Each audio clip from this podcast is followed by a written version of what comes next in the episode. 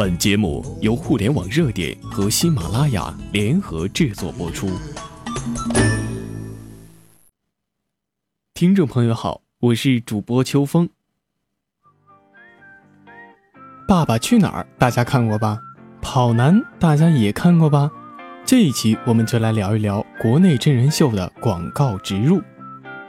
随着综艺真人秀的爆红，对于传播热点敏感度极高的广告商也迅速涌入。在硬广资源有限的前提下，录制空间开放和道具元素众多的有利条件，为节目中的产品软性植入提供了诸多的便利。但不可否认的是，只有当植入广告与节目贴近性和契合度高，才有可能获得赞助与被赞助的双赢。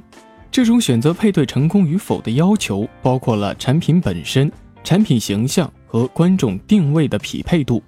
这也进一步决定了赞助商通过节目品牌营销的成功与否。在目前的热门真人秀中，不乏众多优秀的产品植入经典案例，有的甚至在品牌曝光之余，还起到了意想不到的效果。最具话题的植入案例，《爸爸去哪儿》英菲尼迪。入华以来一直不温不火的英菲尼迪，终于依靠赞助湖南卫视热播节目《爸爸去哪儿》彻底火了一把。这次品牌植入也被视作是该品牌进入中国市场最成功的一次商业赞助。连续两季的深入植入，使得英菲尼迪迅速被广泛的熟悉。英菲尼迪 SUV 为明星家庭提供了宽敞舒适的车内空间，以及多项行业首创的科技。充分展现满足全家出行的所有需求。除此之外，英菲尼迪还因为在开始头两期节目中未给孩子们提供安全座椅的问题，引发了一次热点话题讨论。之后，英菲尼迪及时发现了这一错误，并在后续节目中为孩子们都配上了儿童安全座椅，并化危机为转机，通过媒体公关宣扬车辆使用儿童安全座椅的重要性。强调注重消费者的乘用安全，打了次漂亮的公关战。最暴力的植入案例：奔跑吧兄弟和苏宁易购。虽然苏宁易购不是跑男的主赞助商，但它却有一个天然的优势，便是身为跑男团队长的邓超，恰巧也是苏宁易购的代言人。作为这样一个移动植入广告，邓超也算是尽职尽责了。在最近一期节目中。邓超更是将某个游戏环节改造成了苏宁易购闪拍活动，光明正大的做了次硬广。除此之外，苏宁易购还将网购的概念发挥到了极致，任务卡和道具的派送一律由苏宁快递员完成，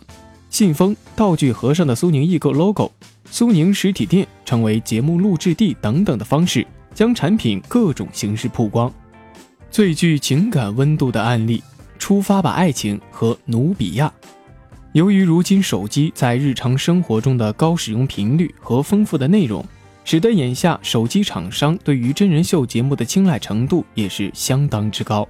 这些手机产品或是以传送节目任务的形式，或是以自然使用功能的形式进行曝光，但同质化竞争下也较为产生注意盲点。倒是在《出发吧，爱情》中的高颜值努比亚 Z 九以全新的方式无缝融合到了节目当中。在这档以考验明星夫妇为主题的节目过程中，努比亚 Z 九作为主打拍摄功能的移动终端，记录明星夫妇晒恩爱的过程，理所当然、平滑顺畅地出现在节目场景中，发挥努比亚 Z 九极致的专业拍照功能。也不会让观众因为纯粹植入而显突兀。在节目中，戚薇、李承铉被流放湖心时，努比亚 Z 九不仅见证了两人的相濡以沫，更是在独处之余给了李承铉一次特别的表白机会。